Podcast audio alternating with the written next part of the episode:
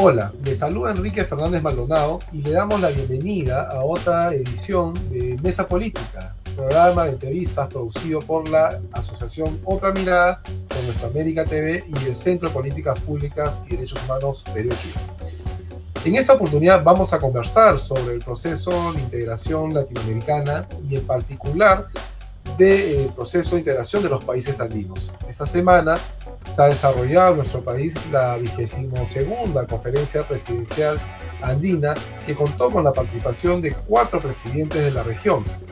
Estamos hablando de recientemente electo y entrado en funciones Gustavo Petro de Colombia, del presidente Guillermo Lazo de Ecuador, del presidente Gabriel Boric de Chile y obviamente del anfitrión de la cumbre, el presidente Pedro Castillo.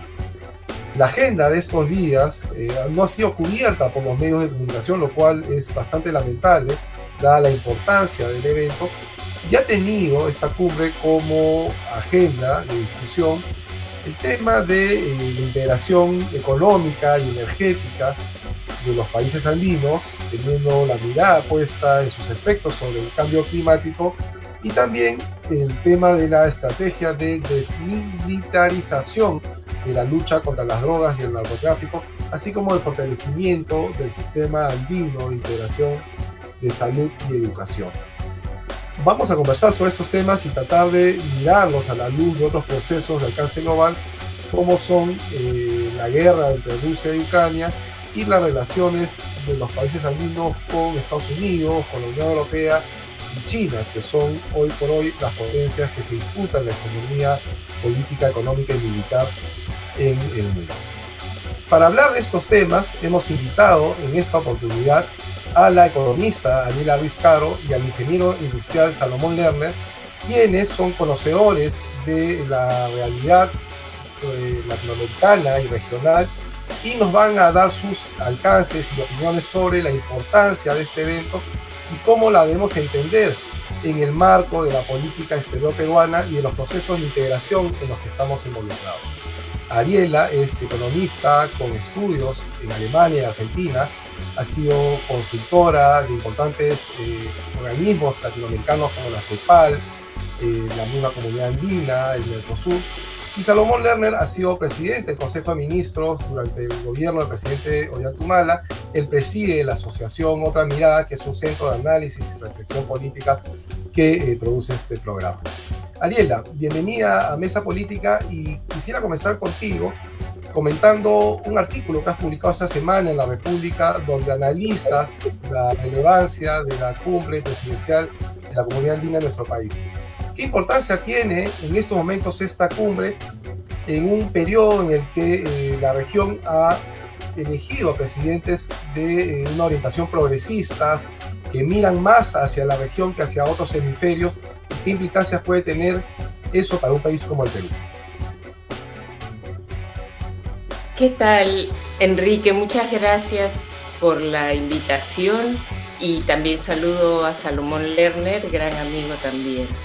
Eh, bueno, yo creo que efectivamente este, esta participación de cuatro presidentes de los países andinos en la abandonada comunidad andina eh, no ha sido cubierta como debería ser, sobre todo por el contenido de los mensajes que se han dado allí. Y quizás no ha sido eh, suficientemente divulgada porque esto marca, es un parteaguas de la política exterior andina, por lo menos por lo que pretenden eh, Gustavo Petro y Gabriel Boric, que lo que tratan es de relanzar una plataforma andina eh, para tener una voz común en temas eh, novedosos, digamos, como lo que es la integración energética, en particular en la integración eléctrica, con eh, suministrar con energías limpias. O sea, integración energética eléctrica ha habido siempre en la comunidad andina. Lo que ellos están planteando es que sea con energías limpias. Eh, porque tanto Boric como Petro coinciden en que América Latina debería tener una voz común en temas del cambio climático. A eso están apuntando. de paso de fortalecer la comunidad andina que había sido abandonada por Chile formalmente y por Colombia en la práctica, como Perú también lo hizo, de paso eh, abandonan la Alianza del Pacífico, porque la Alianza del Pacífico era, era la, la digamos, donde se plegaron Colombia y, y Perú y dejaron abandonada a, eh, Chile, a Bolivia y Ecuador, ¿no? Después de firmar los tratados de libre comercio. Y de paso también al haber ambos reanudado las relaciones diplomáticas con Venezuela, con el gobierno de Venezuela, eh, dejan de lado el Grupo de Lima, con lo cual el Grupo de Lima se ha extinguido, porque Castillo también su primer acto fue reanudar relaciones con Venezuela. Eso es así, a grosso modo, eh, la importancia de esta reunión. Tú has señalado, Ariela, para, para agarrar este comentario que has hecho, que la agenda de esta presidencial ha incorporado otros eh, elementos o puntos importantes para la perspectiva de la integración. Por ejemplo, se ha hablado del fortalecimiento del sistema andino de integración en temas de salud y educación.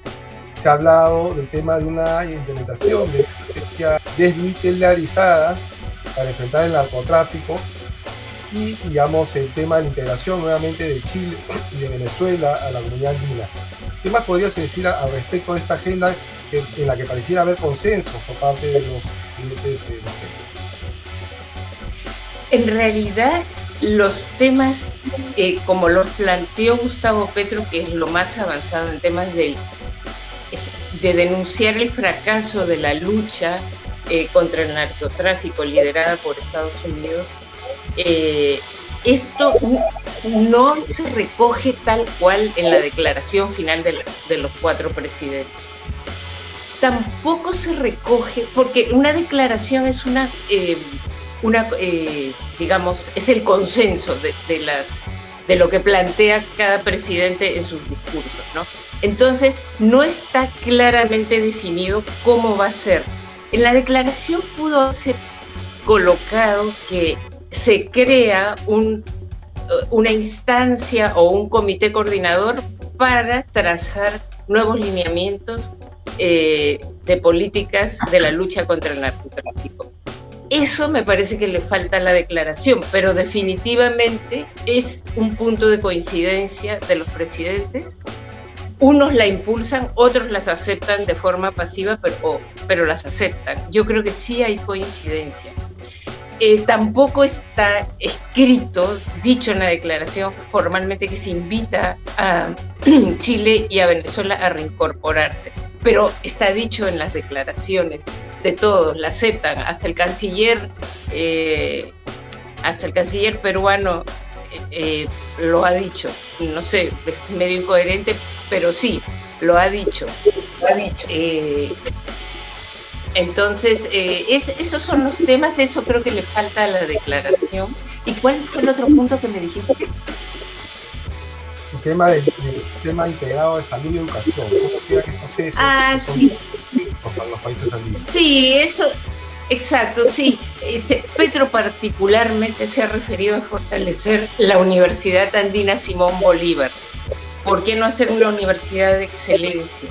Y entonces él menciona que sí, Singapur y Corea del Sur y todos estos países se fortalecieron por la por la tecnología, por el sistema educativo. Entonces, ¿por qué no por lo menos hacer, si existe una universidad andina, ¿por qué no hacerla de excelencia? Y traer los mejores profesores y dictar ciencia, en fin, eso.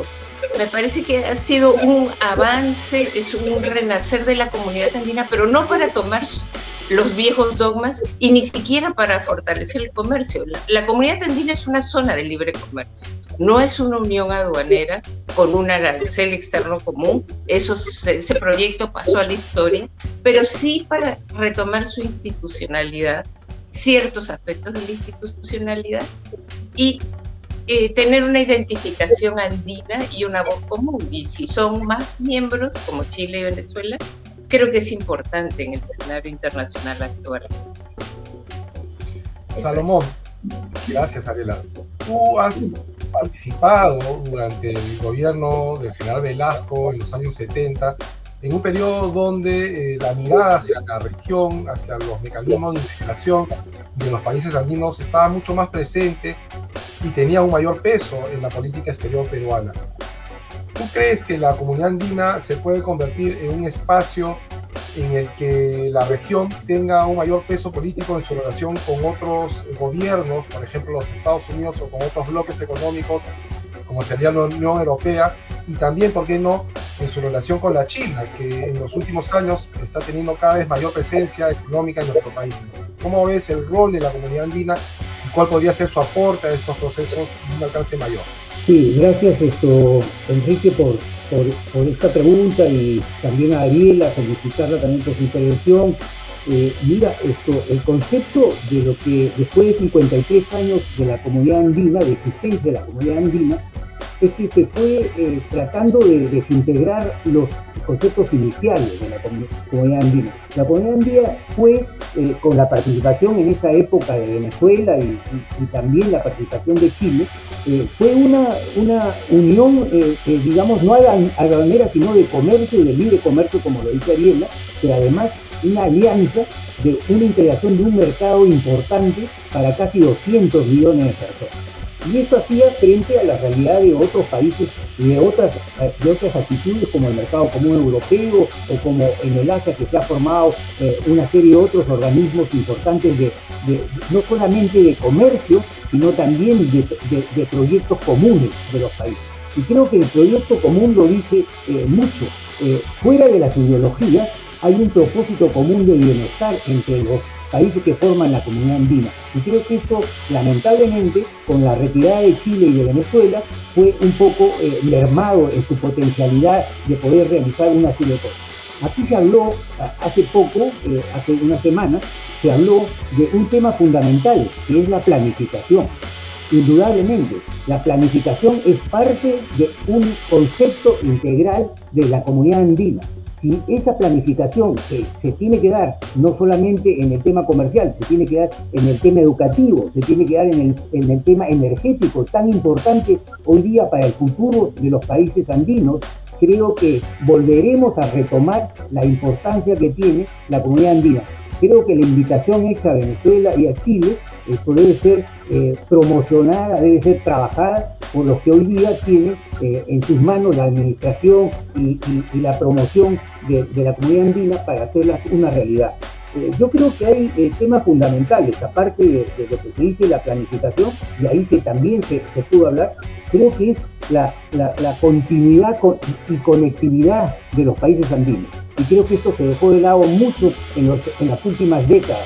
No hay una integridad que realmente esto, nos pueda unir aún más ¿Cómo no tener, pues, de moviendo hilo, un tren que llegue a, la parte boliviana y que pueda hacer un transporte no solamente de carga, sino también de turistas, de, personas que van a, tratar de hacer más, más comercio, que van a tratar de hacer más esto, eh, unidad entre los pueblos? Creo que eso, por ejemplo, también está en Cuyango Tumbe con eh, la irrigación en el, norte del país, que también se dejó de lado, una irrigación agrícola que integraba tanto Ecuador como el Perú, cómo desperdiciar todos nuestros ríos amazónicos para conectarnos con Colombia, es decir, en fin, tener esa conectividad que abra nuevos mercados, que abra nuevas posibilidades. Hoy día vemos esto, por ejemplo, en los lugares fronterizos, un gran comercio en donde están incluidas sobre todo pequeñas y medianas empresas que son las que tienen posibilidad de llegar a estos mercados, con su artesanía, con su calzado, con sus textiles,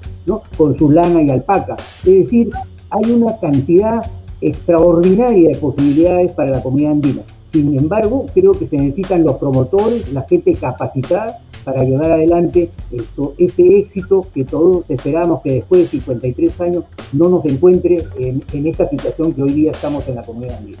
Salomón nos ha eh, planteado que la comunidad andina tiene unos desafíos y también oportunidades en materia de integración económica.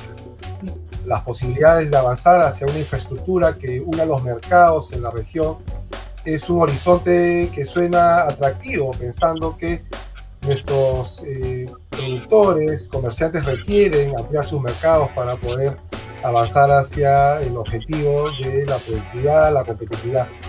¿Cómo queda la relación de los países andinos con, eh, por ejemplo, los Estados Unidos y la Unión Europea con quienes tiene acuerdos de libre comercio en un proceso de integración regional, Ariela? ¿Hay contradicciones? ¿Hay estrategias diferenciadas? ¿O son procesos que se pueden complementar? Yo creo que digamos, los principios bajo los que fue creada la comunidad andina son incompatibles con los tratados de libre comercio.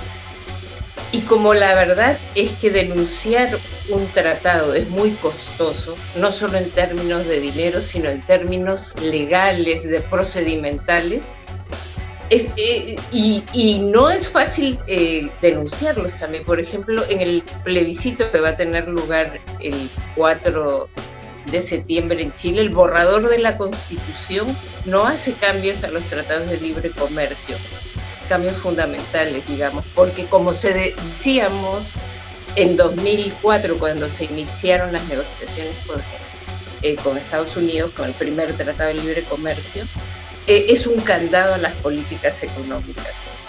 De tal manera que el margen para eh, cambiar eh, es reducido, pero hay un espacio para poder avanzar en algunos temas. Y creo que hay que dejar de mirar, sí como dice Salomón, es importante la conectividad, eso es fundamental, la infraestructura, porque eso es clave para desarrollar los mercados. Eh, sobre todo en un área territorial como la andina, ¿no? El territorio, la territorialidad en estos proyectos de integración es importante, pero hay que dejar de mirarla como una eh, institución de comercio y económica, si se quiere, sino más bien de coordinación política. Un poco al estilo de la UNASUR. La UNASUR se creó en 2008 como una entidad de coordinación política con énfasis en lo social y en la infraestructura. No mencionó para nada eh, el tema económico, comercial. ¿Por qué? Porque ya para algunos países como Perú, Colombia, Chile habían firmado tratados de libre comercio y era incompatible pretender hacer un mercado común sudamericano como era el viejo sueño, eh, un mercado común que tenía un arancel externo común porque ya si se lo habíamos retirado a la Unión Europea, a Estados Unidos, ya no era posible este, establecer eh, aranceles externos comunes, de tal manera que eso, esa historia se, terminó. Pero sí como foro de concertación política, como foro para integrar energéticamente, eh, para tener un, para utilizar las plataformas de salud por ejemplo, con las vacunas. Nosotros tenemos en la comunidad andina el convenio Hipólito Unal, que, eh, digamos, tiene los instrumentos legales para que los gobiernos la utilicen para hacer compras conjuntas de medicamentos, de vacunas. Y en la pandemia nosotros no lo utilizamos. Ningún organismo de integración, ni el centroamericano, ni CARICOM, ni Mercosur, utilizó esos instrumentos. Cosa que sí hizo la Unión Africana que son 54 países con idiomas, políticas, historias absolutamente diferentes y sin embargo no solo compraron una parte de sus vacunas de manera conjunta, como lo hizo la Unión Europea también, sino que se tuvieron un pronunciamiento conjunto para apoyar la propuesta de India y Sudáfrica en el marco de la Organización Mundial del Comercio para que las patentes de las vacunas que todavía contra la COVID que todavía no habían salido eh, se liberaran mientras durara la pandemia. La Unión Africana tuvo una voz común y se pronunció a favor de eso. América Latina no se pronunció. Entonces quizás eh, la comunidad andina de hoy pudiera pronunciarse en esos términos. Y por otro lado, también eh, Petro no se ha dicho, pero en el discurso de asunción del mando, él señaló que la CELAC era la comunidad de estados americanos, latinoamericanos y del Caribe, era la instancia eh, donde América Latina y el Caribe eh, podían tener una sola voz en este tipo de temas, ¿no? pronunciarse sobre el sobre el conflicto de, eh, por la guerra, por la invasión de Rusia a Ucrania, eh, pero no con los enlatados que produce la OEA, ¿no? donde todos tenemos, no nos queda otra, porque la guerra es condenable, pero sí de forma más integral, explicar las razones por las que se produce, se pudieron evitar eh, con la diplomacia. Yo, yo concuerdo con muchos analistas norteamericanos que lo señalan así. Esa guerra se pudo evitar. Eh, bueno, pero en todo caso exigir el fin de la misma, exigir el fin de la misma por la vía diplomática. No solo condenar, porque la guerra es un negocio y hay intereses en que la guerra continúe. Total, los ucranianos y los rusos ponen la sangre y hay otros que, hacen negocio. Entonces, esos temas que son delicados, eh, es yo sé que es difícil, pero es hacia eso que debemos apuntar, hacia eh, que América Latina tenga una voz frente a temas como los que acabo de mencionar, que son temas políticos, porque hoy la política está encima de la economía, la política y la diplomacia. De eso se trata, de buscar denominadores comunes eh, y tratar de, bueno, de ser soberanos, buscar la soberanía, que no existan propuestas como la de Cumbre de las Américas en Los Ángeles, donde, eh, donde la propuesta es, vamos, de Estados Unidos es, vamos a invertir más en infraestructura para contrarrestar la presencia china. Esa no puede ser una propuesta para América Latina, porque a nosotros nos interesa que ambos inviertan y nosotros elegiremos a quién nos conviene, cuál es más económico, etcétera, etcétera.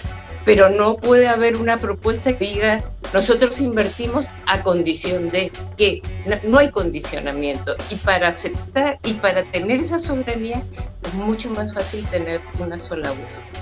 De lineamientos mínimos comunes, esos existen, es cuestión de, verlos. Yo creo que no hay que rendirse en esa lucha de tantos años eh, de América Latina con el tema de la deuda, en fin. E-, este acercamiento que se ha dado con los nuevos gobernantes de los países andinos no solo podría dar lugar a pronunciamientos de carácter principista, políticos, como los que ha eh, sugerido Ariela, con relación a un escenario eh, global marcado por la guerra entre Rusia y Ucrania, sino también podría dar lugar a unas eh, medidas más pragmáticas, por ejemplo, cómo hacemos para comprar los fertilizantes que no están llegando a, las economías andinas y que pueden afectar seriamente la producción agraria, la seguridad alimentaria. ¿Es posible ese tipo de acuerdos de compras conjuntas, como se hablaba en algún momento, entre los países de la comunidad andina, Salomón? ¿Cómo lo ves? Bueno, eh, sí, yo, comparto que esto, un economista como Ariela eh, haya dicho que la política está encima de la economía, ¿no? Pero bueno, en todo caso, eh, yo creo que es un rol indudable que el Consejo Presidencial de la CAN tiene que, hacer. Nosotros hemos declarado abiertamente en el Consejo y en UNASUR que este es un continente de la paz, este no es un continente de las guerras pero tenemos nuestra propia guerra, como lo ha dicho eh, eh, Petro y como lo han dicho otros gobernantes. Eh, tenemos esta guerra interna que es contra la mafia, contra la droga, esto, porque no tenemos una, una política común de enfrentar estos problemas que ha traído la violencia a América del Sur y especialmente a los países sudamericanos y centroamericanos también, ¿no? Pero en todo caso, creo que es importantísimo lo que, lo que tú me preguntas, esto, Quique.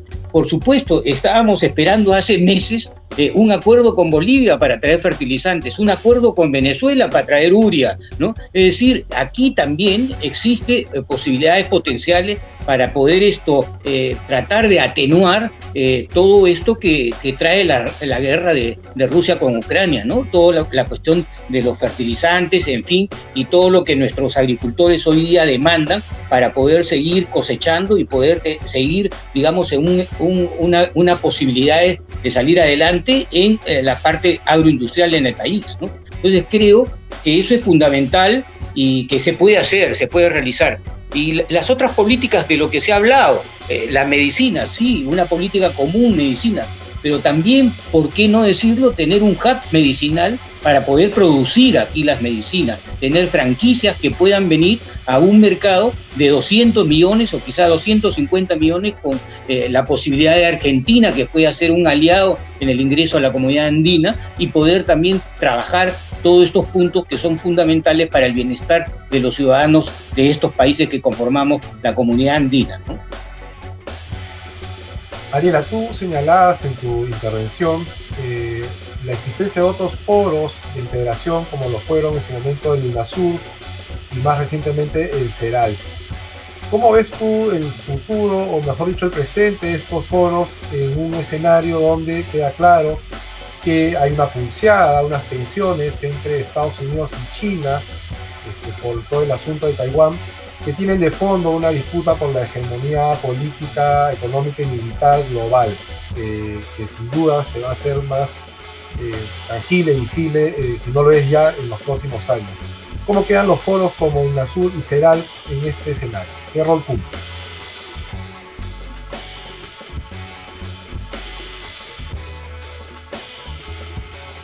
Estás con tu micrófono, alguien apagado. Sí, ahora sí. Eh, UNASUR está eh, práctica moribunda, por decirlo así. Eh, fue reemplazada en 2019 por, a cambio de la creación de una entidad ProSur en Chile, impulsada por Iván Duque y Sebastián Piñera y el Consejo de Seguridad eh, Nacional de Washington, ¿no? de Estados Unidos. Eh, ¿Por qué? Porque la UNASUR no era un, foro eh, que fuera bien visto por Estados Unidos. En el fondo es eso. También es cierto que mm, quedó acéfala, que hubo eh, digamos, una mala estrategia de Bolivia y de Venezuela de no aceptar la propuesta de Macri de nombrar al presidente que él designó a quien le correspondía designar. Entonces, como es por consenso la aceptación, Bolivia y Venezuela no aceptaron, quedó sin funcionamiento como dos años. Entonces fue la razón por la que dijeron, bueno, no sirve para nada.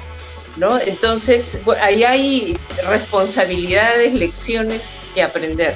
Entonces, pero CELAC se abre ¿no? como un espacio importante, sobre todo después del impulso que le dio Andrés Manuel López Obrador con la cumbre que convocó en agosto del año pasado y a la que asistieron gran número de países, entre ellos asistió Maduro, como sabemos, el presidente de Cuba, de Nicaragua, de Uruguay, de Paraguay, y, bueno, eh, Castillo también este, asistió y bueno, creo que el planteamiento fue interesante. No eh, se propuso que la OEA dejara de existir, eso lo dijo Manuel López Obrador, pero en la cumbre no aparece en la declaración. Pero sí quedó eh, eh, fortalecida y hoy Argentina ostenta la presidencia de la CELAC. Y en la cumbre de las Américas, que fue este año en Los Ángeles, en junio, eh, los países, no, fue no fueron invitadas eh, eh, Cuba, ni Nicaragua, ni Venezuela, y eso hizo que Andrés Manuel López Obrador no fuera a la cumbre y otros presidentes más. Solo 22 asistieron, unas, unos en señal de protesta, otros porque enviaron a sus vicecancilleres, a sus, sí, a sus cancilleres o vicecancilleres. Argentina envió a su presidente, Alberto Fernández, y otros países también. Bueno, pero Alberto Fernández y la mayoría de representaciones que, participaron en la última cumbre de las Américas tuvieron una posición crítica respecto a que no se podía, eh, digamos, discriminar la participación de nadie. En esta casa es, participamos todos, nos guste o no. Ese fue más o menos el discurso. Y Alberto Fernández invitó al presidente Biden a la CELAC, que va a tener lugar en Buenos Aires a fines de año. Me parece que es en noviembre de este año, y lo invitó para que vea cómo es que se respeta la pluralidad de pensamientos porque hay temas que son comunes independientemente del sesgo ideológico del partido de gobierno. Hay temas que son de interés común, cambio climático, eh, paz, eh, integración energética, complementación energética, seguridad energética, soberanía alimentaria, soberanía en temas de salud, desarrollo, como decía Salomón. Sí se puede producir eh, vacunas y cosas que nos hemos olvidado en la región por, eh, sí, digámoslo con la palabra neoliberalismo, que cuando yo la digo me dicen que soy ideologizada, pero es que es la verdad. Argentina, Brasil, México y Chile tenían un desarrollo para fabricar medicamentos que lo han perdido. Cuba, en cambio, siguió, con, eh, siguió eh, firme con el desarrollo biotecnológico y es el único país de América Latina que ha desarrollado sus propias vacunas contra la COVID. Entonces, sí se puede hacer transferencia este, de, tecnología en la región y sí se puede desarrollar eh, vacunas y otro tipo de medicamentos más sencillos, pero esto hay que retomarlo, ¿no? Gracias. Eh, Salomón, para ir, digamos, dándole un, cierre a esta breve conversación. El domingo se realiza el referéndum en Chile por la aprobación de la nueva constitución o en todo caso, digamos, eh, la negativa a contar con una nueva constitución. ¿Cómo puede influir los resultados que se den en Chile en el escenario regional? ¿Se podrá transitar hacia otro modelo de integración a partir de lo que se apruebe en la constitución chilena que viene siendo intensamente discutida por quienes están a favor y en contra, y por ejemplo avanzar hacia otro tipo de, mecanismos de apoyo entre los países de la región, por ejemplo lo que ha señalado Ariela, de la transferencia tecnológica, los apoyos que se puedan dar en el desarrollo de medicinas, vacunas, cómo, cómo se viene ese escenario y qué implicancias puede tener para países como el Perú. Sí, creo, creo que eh, lo que va a ocurrir el día eh, domingo 4 de septiembre en Chile eh, tiene repercusión directamente hacia los países sudamericanos, especialmente los que estamos alrededor de Chile, que es Bolivia, Perú, Argentina, en fin, esto, los países sudamericanos tenemos esta amistad y esta hermandad con el, con el pueblo chileno y con el gobierno de Chile.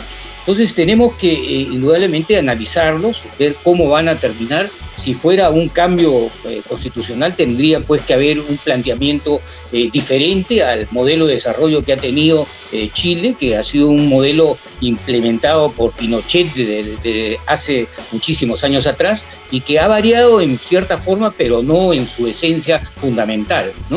creo que este, este, este plebiscito, este, esta, esta nueva constitución, sí pues trataría de implementar otro sistema, otro modelo económico en Chile. Por lo tanto, las repercusiones son muy importantes.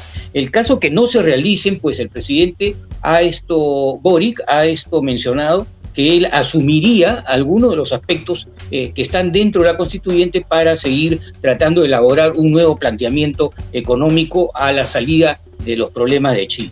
Y creo que esto va a repercutir en las relaciones tanto económicas como políticas con los países del mercado andino ya que me, indicas que es un poco el cierre, eh, yo te diría que eh, tenemos que eh, afrontar el problema de la CAN, de, la, de la, Comisión Andina, bajo otros criterios hoy día fundamentales para los países sudamericanos. Y, creo que en esto tenemos que centralizarlo, vuelvo a repetir, el problema de la planificación, integración energética, educativa y sobre todo lo que demandan algunos de los presidentes que estuvieron presentes en esta reunión, especialmente Petro de Colombia, que es una nueva forma de industrialización de la agricultura y la industria en los países latinoamericanos y sobre todo en los países andinos que estamos formando el CAN. Y creo que ahí ese es el reto más grande. Si no hay esos cambios fundamentales, eh, seguiremos eh, viendo eh, pasar los avances tanto tecnológicos como los avances de los clústeres y de las formaciones de las cadenas virtuales para que podamos hoy día conseguir eh, aspectos fundamentales en, los países sudamericanos. Creo yo que este es un reto que todos deberíamos eh, tratar de, avanzar juntos y sobre todo, y por último, también frente a la forma que hoy día se están enfrentando los pueblos andinos con el problema de la violencia, el problema de las drogas y de la mafia, también creo que hay una unidad de criterios para poder hacer una política común que nos pueda ayudar a salir de esta encrucijada que nos encontramos los pueblos andinos. Gracias, Salomón. Yo quisiera pedirle a Ariela una última intervención porque hay un tema que no ha sido mencionado en esta breve conversación que tiene que ver con las elecciones en octubre en Brasil, donde existe la posibilidad de una elección del presidente, el expresidente Lula da Silva ese elemento que no es menor en un continente como el nuestro, eh, ¿qué escenarios o qué expectativas nos puede generar este, para los países andinos, Ariel? yo creo que de lo que se trata de, lo que se trata es de consolidar la comunidad andina como un espacio político y como dice Salomón, un espacio donde se pueda planificar Planificar no es una mala palabra. Las, corporaciones planifican también muchos aspectos, como actividades de producción, eh, ¿no? cadenas de valor regionales. Eso es posible de hacer. Y hay que buscar el espacio donde los tratados de libre comercio no frenen esas posibilidades, porque esa es una realidad también que lo dificulta. Pero sí es posible, sí es posible no sé, la industria textil se ha destrozado. En Colombia, la Contraloría General de la República ha hecho un informe sobre los tratados de libre comercio en Colombia y han sido desastrosos para la industria ligera que tenían desarrollada, porque, se porque nos dedicamos, ellos se dedicaron a comprar, más o menos lo mismo ha pasado en el Perú, a comprar eh, insumos más baratos, eh, ¿no? bienes de consumo más baratos provenientes de Estados Unidos. Entonces, el, balance eh, no es positivo. Bueno, y respecto a lo de Brasil, yo creo que el, eh, triunfo probable de Lula le lleva como 14 puntos a, Bolsonaro. Sí abren una nueva posibilidad para tener una voz latinoamericana. Creo que es un nuevo intento y yo creo que hay que apostar por ese intento, porque claramente Lula siempre ha sido un promotor, con todas las carencias, defectos, etcétera, ha sido un promotor de la integración latinoamericana y, una personalidad que inclusiva, ¿no? Y, creo que también con una virtud de la tolerancia, que cree y apuesta de que hay mínimos comunes en muchos temas, más allá de las diferencias que hay en los países. Esto tiene que ser eh, muy bien entendido, porque si no, jamás vamos a poder hacer nada. Es los mínimos comunes a pesar de las diferencias. Yo creo que eso es perfectamente posible y es una, es una contribución para el desarrollo de nuestra región. Eso último que señalas se, refleja en la composición de eh, la plancha presidencial del candidato Lula, que requiere apoyos de sectores que no son digamos, catalogados como de izquierda, pero que forman parte de las sociedades y que apuestan por estos mínimos comunes que permitan a nuestros países enfrentar las profundas crisis que se nos avecinan, básicamente la del cambio climático y la de las desigualdades que afectan el ejercicio de derechos. Quiero agradecer eh, nuevamente a Ariela, eh, Luis Caro y a Salomón Lerner habernos eh, compartido estas apreciaciones en la entrevista. Los invitamos para que eh, volvamos hacia noviembre, cuando se vuelva a, discutir el tema de la integración latinoamericana a partir de la cumbre de la CERAL en, Argentina, eh, tener este intercambio y ver qué acuerdos, qué avances se logran a nivel de la región. A todos nuestros seguidores de Mesa Política los invitamos a compartir el contenido de este programa a través de las redes sociales que aparecen en la parte inferior de su pantalla y los esperamos en una nueva edición de Mesa Política. Muchas gracias.